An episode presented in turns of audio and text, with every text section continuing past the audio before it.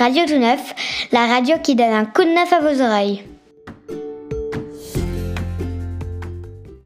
Bonjour, bonjour, c'est Pascaline au micro de Radio Tout Neuf. On revient aujourd'hui pour un nouvel épisode spécial fête qui célébrera en fanfare la fin de l'année 2021. Comme chaque semaine, Pauline est avec moi. Coucou Pascaline et bonjour tout le monde. Pour commencer, je vous propose d'aller au quartier de la Sauvagère à la rencontre des habitants et des étudiants de la Cinéfabrique. Je leur ai demandé quel était le conte ou le dessin animé qui les a le plus marqués. Je vous laisse écouter leurs réponses qui vous rappelleront peut-être de bons souvenirs.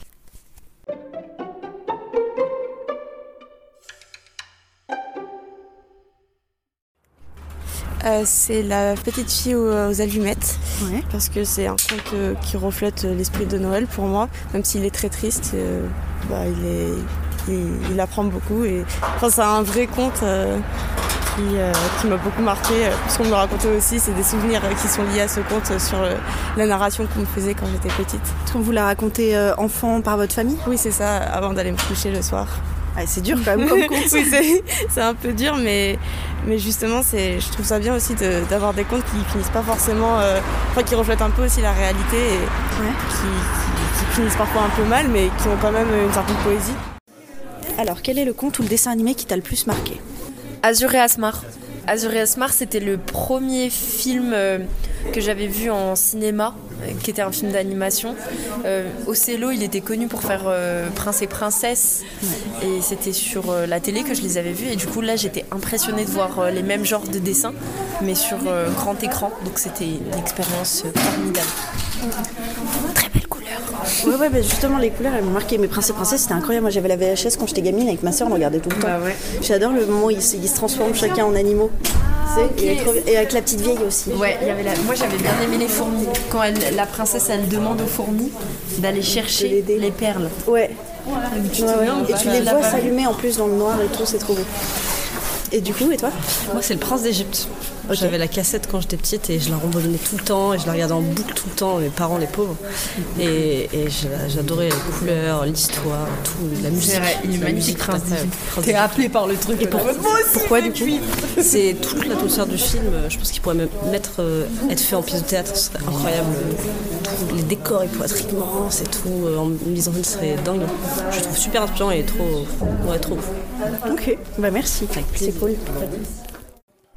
Alors, c'est quoi le conte ou le dessin animé qui t'a le plus marqué?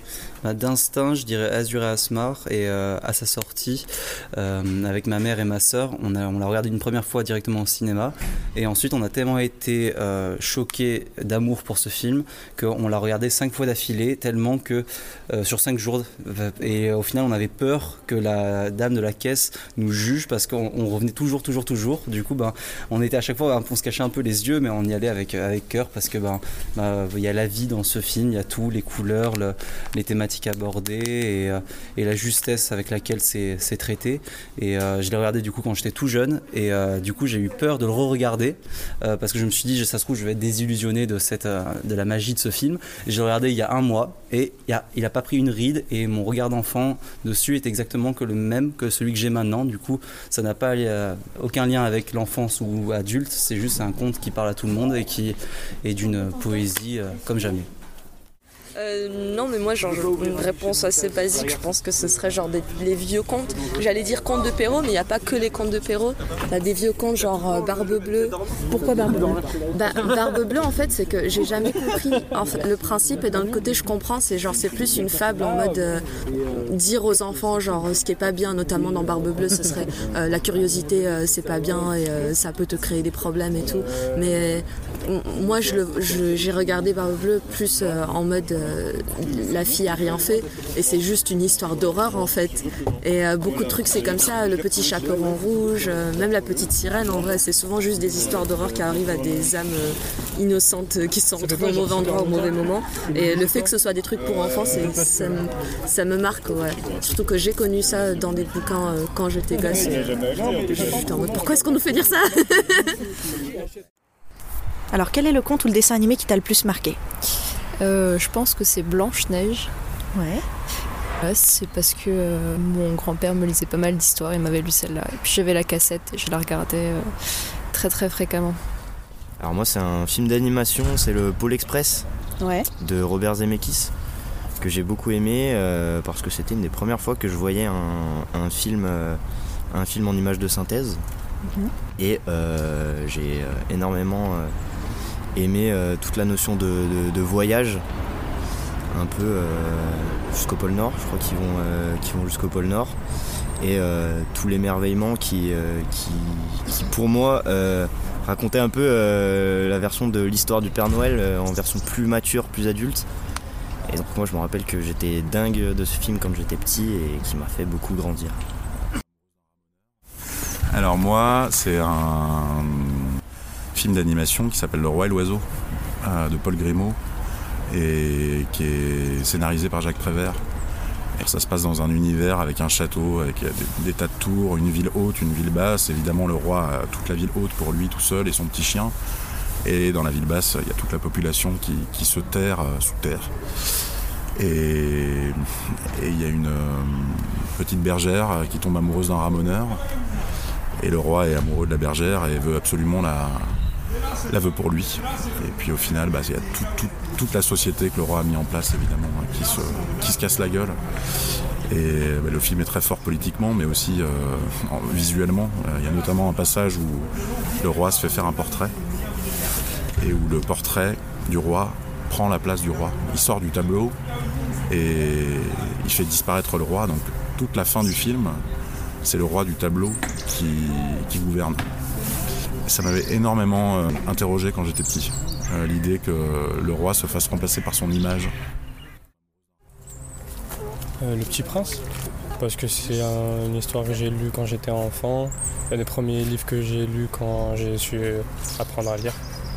J'aime bien en fait un personnage candide qui déplace et va rencontrer plein de gens qui lui apprennent plein de visions différentes propres à leur existence à eux. Euh, bah, moi, le, film d'animation qui m'a le plus marqué, c'est Princesse Mononoke, parce que c'est un traumatisme d'enfance. Et en fait, en le voyant plus tard, c'est devenu un de mes films préférés. Et la scène qui m'a traumatisé, c'est vraiment euh, celle où en fait les humains dépaissent les, les sangliers et se cachent leur peau. Il y a une espèce de symbolique du coup euh, assez forte sur ça. Et, du coup, en revoyant, quand, avec mes yeux d'enfant, je voyais vraiment juste de la violence. Et en fait, avec des yeux d'adulte, bah, on voit cette violence, mais plus aussi toute la symbolique qu'il y a derrière. Et euh, ça fait qu'aujourd'hui, ça reste un de mes films euh, préférés. Et pourquoi c'est un de vos films préférés? Parce que je pense c'est un, film qui est assez universel en fait et euh, qui bien qu'il soit ancré dans une période dans une période dans le temps un, espèce de, Moyen Âge c'est plus ou moins le Moyen Âge mm. et en fait l'histoire qu'elle raconte elle est intemporelle quoi ça parle ça parle de, lutte des classes, d'écologie, euh, de, nature, euh, de, notre rapport à la technologie, euh, ça parle de féminisme. Ça, évoque tout en fait. Ce, film, il, a une portée hyper large. Mm. Mais du coup, quand vous l'avez vu enfant, vous avez juste été marqué du coup par cette scène super dure. Et après, vous avez vu la dimension. Bah, c'est-à-dire que quand j'étais quand j'étais enfant, euh, cette scène c'est vraiment un truc qui reste un peu gravé dans ma mémoire parce que bah, elle, est horrifique quoi. Puis euh, elle est horrifique dans un contexte aussi où il y a d'autres. Enfin, c'est un film pour adultes quoi. C'est pas c'est pas un dessin animé pour les enfants quoi. Et euh, bah, ouais, c'est un film qui est, qui est, très violent, très frontal. Et, euh, et du coup, bah, moi, quand j'étais gamin, euh, ça m'impressionnait. Et en même temps, je me disais, c'est un truc, de, un truc de, de grand, en fait. C'est un film de grand, donc j'avais envie de le voir. Et ça m'a fait que j'ai continué à le regarder, à me forcer à, le regarder, bien qu'il me fasse super peur. Et, et non, après aussi, en fait, toute l'esthétique du film, la musique et tout ça, quand même quand j'étais gamin, je sais que j'appréciais beaucoup. Et puis le personnage aussi a ce côté hyper badass. Euh, du coup, quand on est gamin, on, rêve, un, on rêve un peu de ça. Bah merci, c'était super.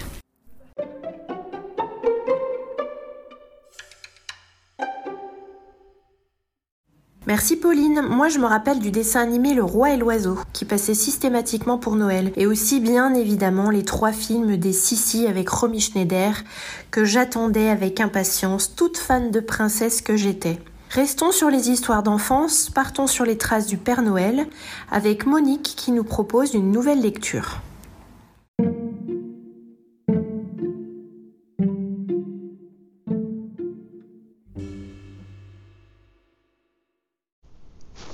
L'enfance du Père Noël.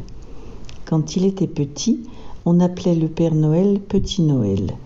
Quand il était petit, on appelait le père Fouettard Petit Fouettard. Petit Noël était toujours joyeux, Petit Fouettard était toujours grognon. La neige était partout en ce pays où vivaient Petit Noël et Petit Fouettard. Petit Noël trouvait que la neige c'est beau, Petit Fouettard trouvait que la neige c'est froid. Un jour qu'ils se promenaient, ils aperçurent un petit arbre maigre et noir, planté seul à l'écart du monde. Seul Petit Noël s'arrêta. Ce petit arbre solitaire n'était pas un sapin, il avait perdu toutes ses feuilles sauf une. Petit Noël ne savait pas qu'un arbre pouvait perdre ses feuilles. A-t-on jamais vu l'un ou l'autre des grands sapins perdre ses épines? Mais surtout cette dernière feuille, cette dernière feuille le subjuguait. Elle resplendissait au bout de sa branche, rouge et somptueuse. Elle n'avait rien d'une feuille morte. On eût dit un cœur. C'était la première fois que Petit Noël voyait une feuille d'automne dans ce perpétuel hiver. Il brûlait d'envie de la cueillir et de l'emporter. Et si l'arbre la lui offrait? Mais c'était impossible.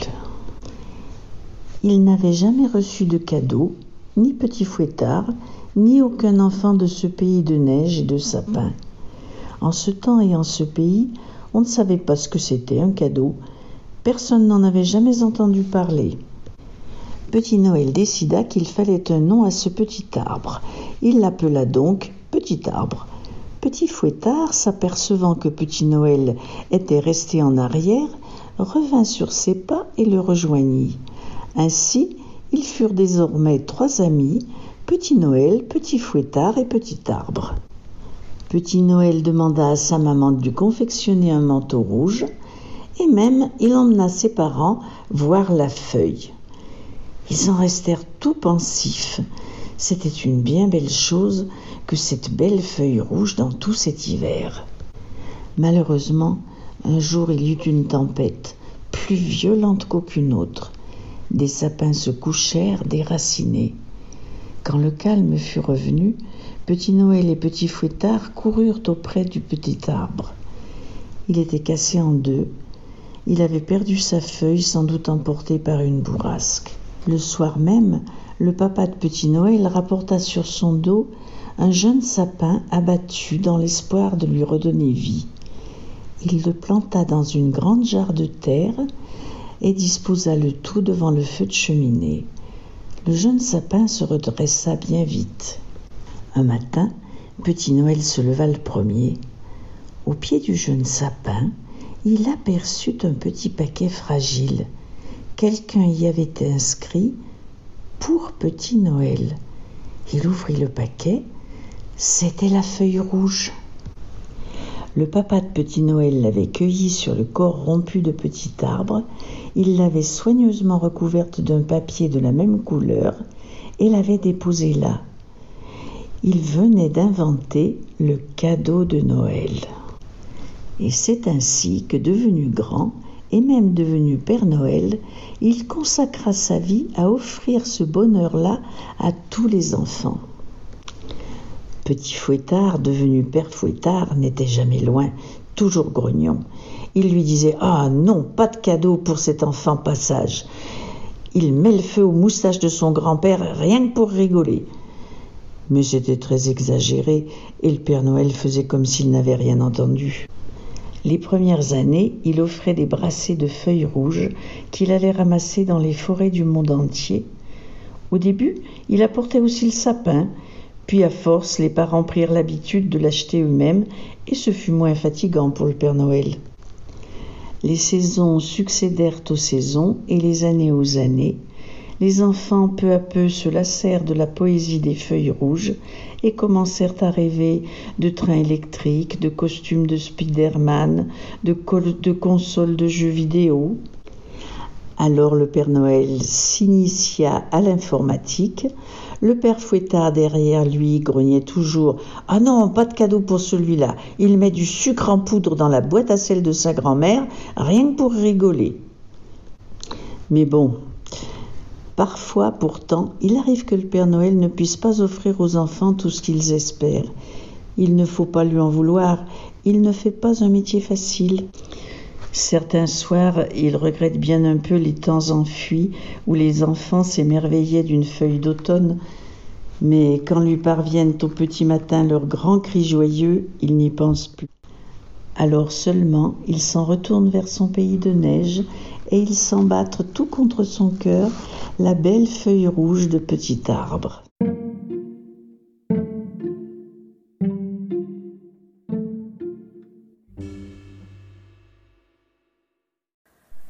Un petit coup d'oreille du côté de la crèche du pôle 9. Le matin, les enfants commencent par un temps chanson. Écoutez-les faire des vocalises.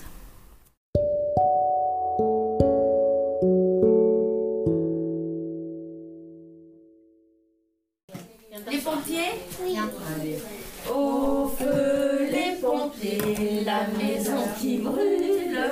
Au feu les pompiers, la maison brûlée. C'est pas moi qui l'ai brûlé, c'est les enfants de la crèche. C'est pas moi qui l'ai brûlé, c'est les enfants de la crèche. Les enfants, cachez-vous, la police arrive. Les enfants, cachez-vous, la police est là. Cache-toi.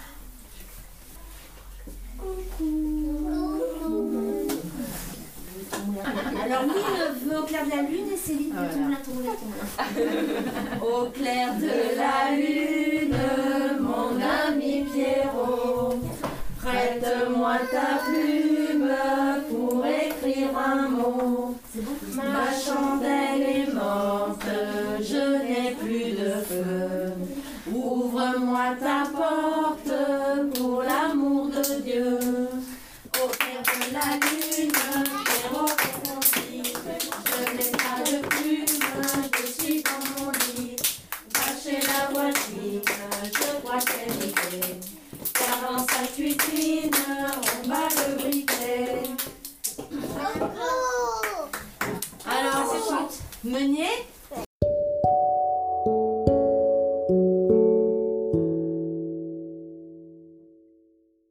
Sans transition, Nico, en direct du pôle 9, vous propose de faire le tour des bonnes nouvelles du moment.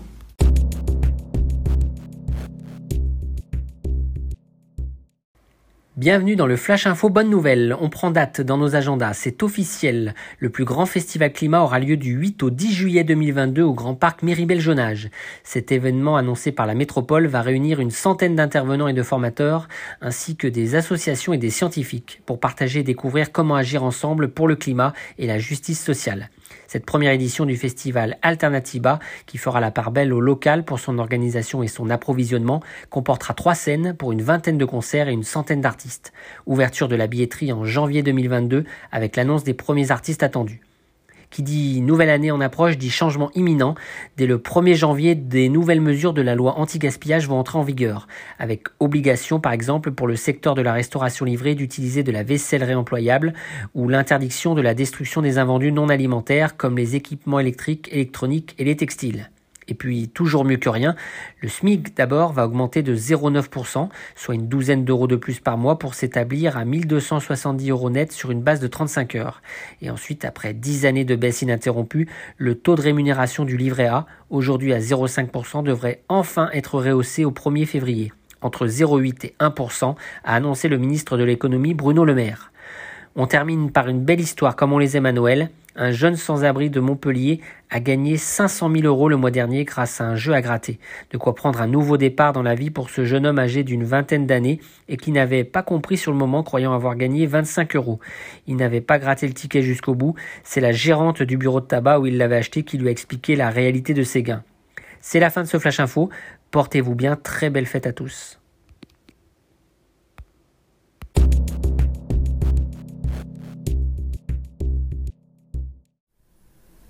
Toujours au pôle 9, je suis allée prendre le café avec les seniors.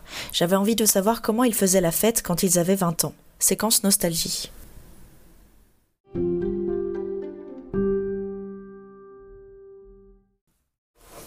À 20 ans, moi, je- j'avais pas la permission de mon père d'aller d'aller dans, les, dans les boîtes. Ah ben non. Mais quoi- Bah, ça n'existait pas. Ça- à voilà, en plus, en plus de ça, voilà. À notre Alors bon, époque, il y avait le- des Noël, balles, Noël, voilà, mais exact. pas pour Noël. Voilà, exact. Noël, Noël c'était maison. Il y avait des balles, C'était- la maison en famille. Pas au moment de Noël. Non, c'était en famille. Au moment de Noël, tout le monde était en famille. En famille, Voilà. bien sûr. vrai, on est en famille. Avec Ça, c'est resté. C'est resté Noël, c'est toujours en famille. Eh ben, jour, Oui, le jour oui. de l'an, eh ben, surtout de Noël. l'an, mais plus le jour de mais- l'an. Le jour- Je parlais vraiment de Noël, mais après, le jour de l'an, pour vous, c'était aussi en famille. Pas Ah ben oui, tout ça. Souvent. Ah, Oui, on faisait les deux. Nous, en famille. nous. Non, euh, il y a beaucoup de gens qui euh, fêtaient fêtait- le jour de l'an simplement en présentant des souhaits à sa famille et à ses amis. Voilà. C'est pas la fête, hein. Et comme à l'époque, il n'y avait pas de téléphone, euh, encore moins de portable, donc souvent on faisait des courriers simplement, ou alors on allait rendre visite, mais plutôt l'après-midi, Sauter. en portant un petit présent si on pouvait. Et un présent à votre famille ou un présent à vos amis aussi Euh, faut- euh, ça dépend Chez- chez, les qui on gens, visite- chez qui on allait. Chez avait on quand visitait même. euh, bon, on avait souvent beaucoup de parentèles et puis euh, quand même des amis ou des voisins. Bah, nous, Noël, c'était en famille, mais le, jour de l'an, c'était avec les copains et les copines. Ah oui, comme, euh, comme aujourd'hui, du coup. Oui, mais Elle vous est êtes plus dans jeune. les plus jeunes, vous. Elle est plus jeune. Ouais. Vous avez quel âge? Je suis de 46. Ah oui. 78, comme moi. 78, oui. Le nouvel an, vous pouviez sortir avec vos Ah oui, copains comme ah oui, vous voulez oui. Ça dépendait aussi. C'était pas toutes les euh, familles, C'était hein. pas pas tout le toutes les monde, familles. hein, ça mais dépendait euh, des hein. familles. hein. Oui, mais nous, nos amis, nos copains, ils venaient à la maison. Mes Oui, parents voilà, on sortait, mais les uns chez les autres peut-être. Voilà. Ah d'accord, ok. Ouais, Oui, pas de hein. Tu vois la Oui, différence euh, pour avoir le même âge toutes les deux Oui. hein, Moi, j'ai jamais eu le droit d'amener des copains et des copines à la maison. Hein. Nous, c'est Bah oui, mais vous étiez déjà trop nombreux. Oui. Ah oui, ça c'est un fait. Il n'y avait pas besoin, il avait pas besoin de copains copines qui étaient garçons. comme, nous, quoi. Nous autres, rien qu'avec les cousins et les cousines, et chacun, il y avait Mais cinq bon, enfants dans chaque famille, presque plus. parents, hein. Plus, alors, euh, entre cousins et cousines, on se tenait la main. hein. Voilà. On était suffisamment nombreux. Et oui, moi, je me rappelle qu'il y a 20 ans. euh, Mais, mais, mais c'était mais c'était à la maison. Euh, mes, mes oncles et, mes- et mes- et mon père avaient des instruments. on- ils jouaient un petit peu une chose ou Ah, une c'est autre. Ils- voilà, on C'est était en famille. Des on- musiciens, un peu Oui, ils étaient musiciens. Super. Mais bon, et puis voilà, et, et- on s'amusait, on dansait entre nous. Maman avait l'habitude, pour le 1er janvier, elle faisait un, un chocolat, du chocolat. Et ses frères, qui habitaient dans la même rue, ils passaient lui souhaiter la bonne année, mais c'était le chocolat d'abord, après on souhaitait la bonne année. C'était une tradition. La veille, elle faisait le, le 31, elle faisait sa grande, sa grande cocotte minute de chocolat, parce qu'elle savait que tous ses frères, eh, ils étaient, ils étaient sept, alors il y avait de quoi passer. Ils passaient, et, tu- et alors, et moi? Eh ben, et toi, ben voilà, Oui, c'est parce toi. que tu avais peut-être du chocolat, mais pas le chocolat comme on a maintenant. Ah non, maman, Ben faisait, voilà. maman faisait le chocolat. Oui, oui, mais le chocolat les- chaud. Oui, chocolat chaud, mais. C'est quoi Voilà. la différence? Ben, ça dépend. De le Nesquik, c'était pas du. Nesquik. Et pour vous, c'était quoi par exemple vos traditions à vous pour le nouvel an? Oh, ben, euh, non, non, ben, nous, c'était pas. Ben, d'abord, Non, il on fallait. souhaitait la bonne année comme ça, c'est tout. Des fois, on portait un bouquet, des trucs comme ça, mais ça c'était- s'arrêtait là. C'était un repas en famille, on se faisait la bise. Ah on non, non, on ne faisait euh, pas de repas en famille. hein. Ah, non, non, non, non. On faisait moins de repas euh, Non, non. pour le jour de l'an que pour Noël. ouais. Mm. Ah, c'était- Noël, il c'est y pour avait les pas de repas en enfants, famille, ouais. donc Pas forcément. Pas vraiment. Il y avait des familles, oui, mais euh, Oui. Pas forcément. pas forcément. Et puis, et puis avant, il faut C'est dire ce qu'il y a, c'est que, enfin moi, ça s'est comme ça, ça s'est passé comme ça à mon époque. Bon, la majorité était à 21 ans. Hein. Ah ben oui. Et Ah, les, bah ça, t'as raison. les parents, ils nous laissaient pas sortir avant. Hein. On ni avant ni après, on faisait des toilettes spéciales pour le réveillon. Ben, quand on pouvait. Mais oui, Ouais, ben, pas oui parce que. Ben oui, ben on, on achetait, on achetait, puis on faisait parce que bon, Oui, mais parce que vous, vous étiez euh, couturière, etc. oui, c'est vrai, d'accord, c'est vrai ça aussi. Mais bon, à part ça, euh, on restait, on restait à la maison, quoi. Mais c'était, mais on, on faisait la fête entre nous comme ça, mais c'est pas autre chose.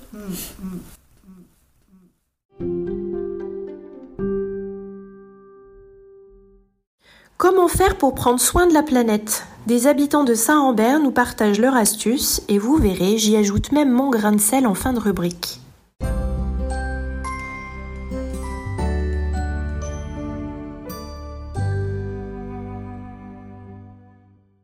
Qu'est-ce que vous faites vous pour la planète Un petit geste, couper l'eau, prendre des douches plutôt que des bains.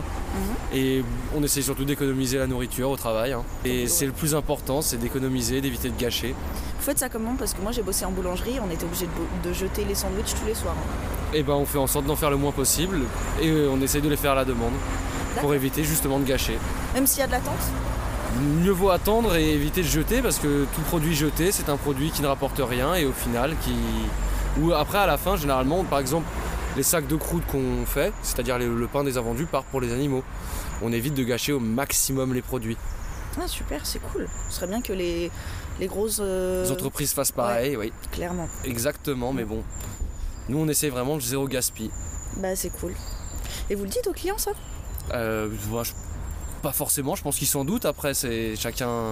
On ne met pas forcément en avant, mais c'est Ah, vrai. Franchement vous pourriez. Hein. C'est c'est vraiment le but, bah, c'est de jeter le moins possible, quoi, Ouais. parce que ou on redistribue après. C'est-à-dire que les gens vont partir avec les vendeurs, les boulangers présents, les pâtissiers présents vont repartir avec des produits pour eux, pour re- redistribuer un petit peu euh, à la famille, aux amis, pour éviter de gâcher au maximum. Et vous? Moi, je viens à vélo. Je viens à vélo. euh, J'essaie d'acheter en vrac euh, tout, les pâtes, le riz. le- J'essaie de faire un maximum de trucs chez moi, moi-même. Après, bon, pour le boulot, euh, bah, on est collègues, alors on fait pareil. hein. C'est ça. D'accord. Voilà. Eh ben merci beaucoup. Qu'est-ce que vous faites pour la planète tous les jours? Alors, tous les jours pour la planète, ce que j'ai mis en place euh, dans mon magasin, c'est euh, d'être présente sur l'appli euh, Too Good To Go. Et donc, c'est une appli anti-gaspillage. Donc, ça permet aux personnes de venir récupérer des produits qui ne soient pas jetés, des produits qui sont en date courte ou des produits d'épicerie légèrement dépassés. Je donne pas de sac, c'est vraiment à l'emporter comme ça. Et donc, c'est pour éviter le gaspillage et les déchets dans les poubelles. Voilà. Bah super, merci. Noël est synonyme d'opulence. Je n'ai pas un portefeuille élastique et à la fois j'ai envie de gâter tout le monde. Depuis plusieurs années, je produis au mois de décembre des petits cadeaux faits maison, des confitures, des petits travaux de couture, des savons et même des dessins. On met un peu de temps à les confectionner et beaucoup d'amour surtout, ça fait toujours plaisir. C'est aussi une chouette solution pour embarquer les enfants dans l'aventure.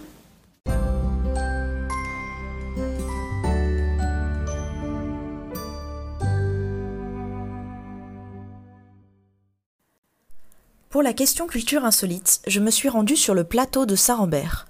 Je me suis intéressée à la tradition du Nouvel An en France et ailleurs.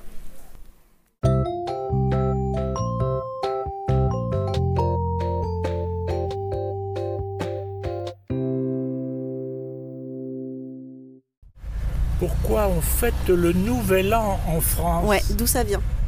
Non, très sincèrement, non. Parce que c'est le début de l'année, sans doute. Les traditions du Ouais, coup, nouvel... tradition du Nouvel An. La tradition du Nouvel An, c'est faire la fête, Ouais. Après, il y a des faire des repas, éléments. Ouais, euh, faire des décorations, ouais, mettre en place des décorations.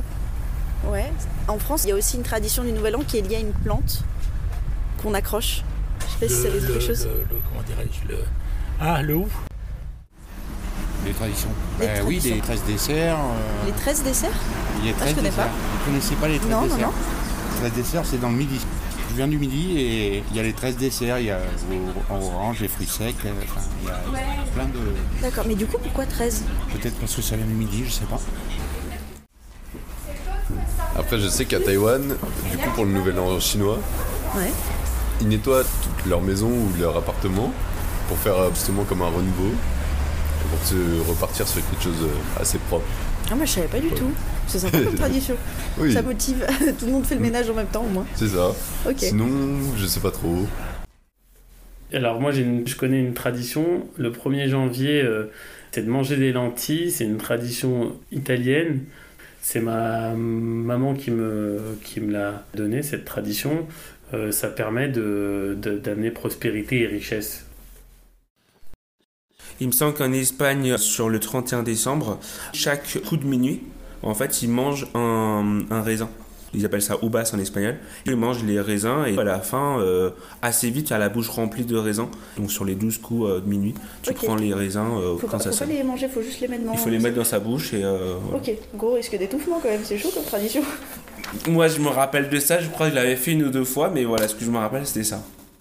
Il me semble avoir entendu qu'en Australie, le traîneau du Père Noël était tiré par huit kangourous blancs et que les Australiens se réunissaient sur la plage, en, en famille ou entre amis, pour chanter des chansons, des cantiques et pour partager en fait un pique-nique euh, tous ensemble au moment du jour de l'an.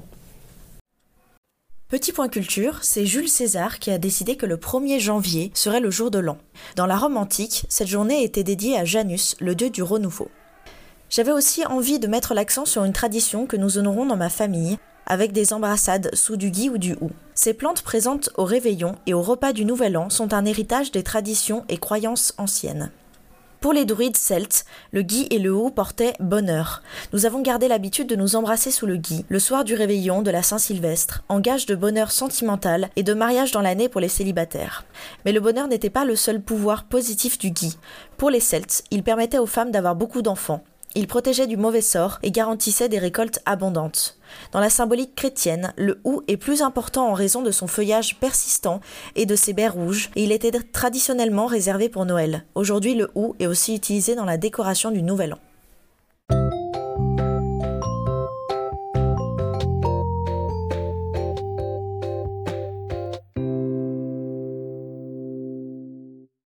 Nous allons terminer cet épisode sur une note musicale. Nous vous proposons de revenir sur le concert Vocamix qui a eu lieu le 23 novembre dernier au Pôle 9. On laisse Marianne Torres, responsable des activités hebdo et du Pôle Musique, vous présenter le projet. Vocamix est un événement musical qui est porté par une association qui s'appelle L'été musical, qui est sur Lyon 9 depuis pas très longtemps. En fait, c'est une école de musique dont le but est d'apprendre à des personnes en situation de handicap à jouer d'un instrument, à constituer une formation et à monter des spectacles musicaux. Vocamix a une volonté d'aller plus loin, c'est-à-dire de permettre en fait des temps de rencontre entre des personnes en situation de handicap et des personnes qui ne le sont pas. Donc de favoriser à la fois une rencontre musicale, une rencontre dans l'altérité et une rencontre aussi sur un champ des possibles, sur une ouverture au monde, puisque c'est des prismes différents dans la manière de faire de la musique, d'aborder la question au monde et de vivre le monde en fait. Et donc l'idée de Vocamix, il y a deux dates. Il y a une date qui se passe au centre de la voix et il y a une date qui s'est passée au pôle 9 où l'idée a été de mobiliser des groupes du pôle musique. Donc là nous avions euh, Najib et euh, Mohamed qui font euh, de la pop euh, folk. Et il y avait également Omar qui faisait du handpan. Donc ils ont fait la première partie du spectacle présenté euh, par l'Ardif qui est qui est la formation euh, de l'été musical qui a créé le spectacle euh, Chante Clair. Et donc, ils ont fait la première partie de leur spectacle. Et il y a eu un temps de repas, en fait, qui était assez joli, de, de 18h30 à 19h30, où ils ont tous mangé ensemble. Et donc, ils ont pu apprendre à se rencontrer, à se découvrir, à partager. euh, bah, pourquoi tu fais de la musique, toi tu fais comment, toi tu vois les choses comment. Et après, ils ont vécu un moment sur scène euh, l'un après l'autre. Ça a été riche de découvertes et de partage et j'espère bien qu'on refera ça l'année d'après. Laissez-vous emporter par deux musiques du spectacle, chacune d'un artiste différent de Vocamix. La première est de Najib et Mohamed et la seconde d'Omar.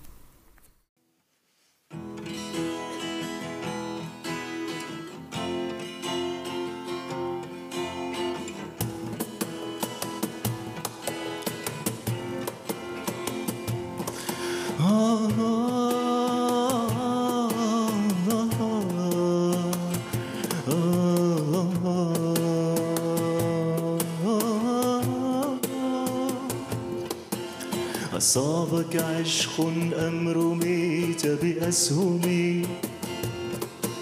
فما هذه إلا سجية مغرم ألا فاسقني كاسات وغن لي. بذكر سليمى والكمان ونغمي آه يا ليل يا عين لا لا لا.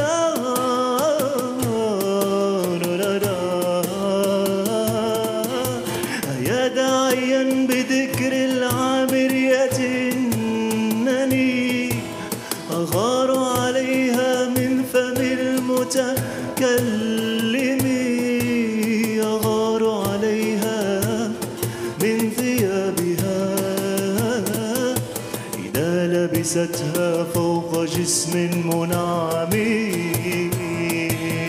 ليل يا ليل آه يا ليل يا عين لا لا لا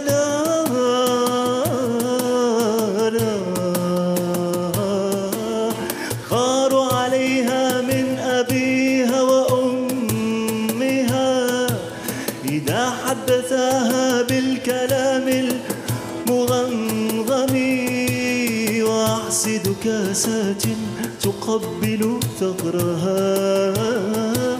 إذا وضعتها موضع اللتم في الفم أغار عليها من أبيها وأمها. إذا حدثاها بالكلام المغمغم وأحسد كاسات تقبل ثغرها. وضعتها موضع اللتم في الفم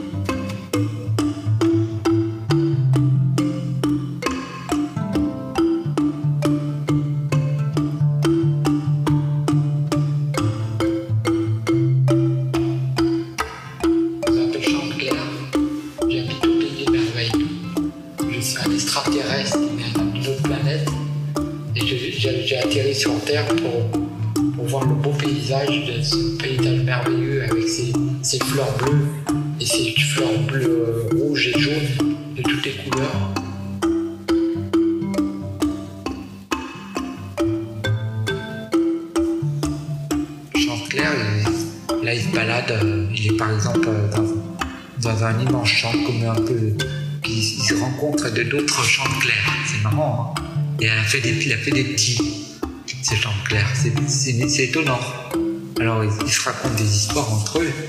Alors, ils se racontent des histoires de, de Chanteclair quand, quand, au pays des merveilles. Alors il est dans un pays merveilleux avec des merguerites puis la, la prairie avec des, des pâquerettes, des, millions de pâquerettes qui sortent de terre. Alors, alors, il- il- il regarde ça, c'est merveilleux, il voit un tapis blanc. Alors il, se- rapproche, puis il, en- il en cueille. C'est après, après ça, après de nouveau, il y en a d'autres qui ressortent. Alors, il en cueille, il en fait des bouquets. Il prend du temps parce qu'il en ramasse des centaines. Puis après, il les met dans des, dans des, dans des petits verres. Et puis il met de l'eau. Puis il fait un espèce de bouquet rond.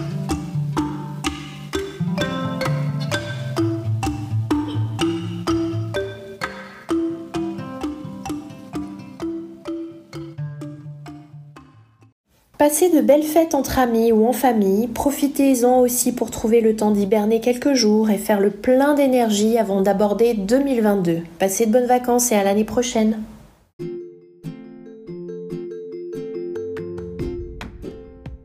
Radio Tout Neuf, la radio qui donne un coup de neuf à vos oreilles.